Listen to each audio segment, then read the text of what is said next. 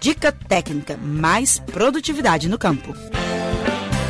Na avicultura, as rações fornecidas às aves são muito importantes. Elas precisam suprir os nutrientes e a energia de que os bichos necessitam para atingir o desempenho desejado. Por isso, a ração deve conter todos os nutrientes necessários de forma balanceada, conforme a idade das aves e a finalidade da criação. A produtora Marilene Melo gostaria de saber qual a melhor ração ou mistura inicial para pintinhos caipiras confinados para que eles possam crescer e se desenvolver bem. Na dica técnica de hoje, quem responde a pergunta da nossa ouvinte é o médico veterinário da Imater Minas, Evaldo Alves. Gleison, os pintinhos confinados na fase inicial, até os 42 dias de idade, devem receber uma ração contendo 21% de proteína. Esta ração você já encontra pronta preparada no mercado.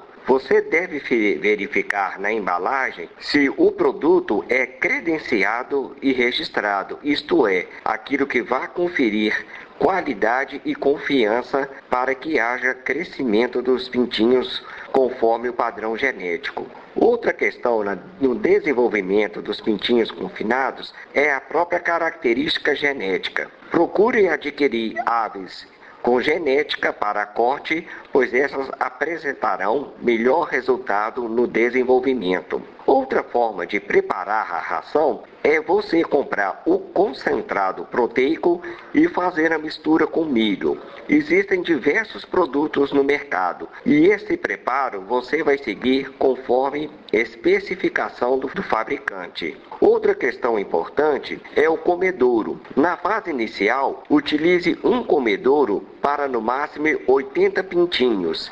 A ração ela deve ser fornecida à vontade e no mínimo quatro vezes por dia, porque se você deixar a ração exposta, os pintinhos podem entrar no comedouro, sujando a ração, o que pode perder a sua característica nutritiva e as aves não apresentar o desempenho adequado. O nosso podcast de hoje está chegando ao fim.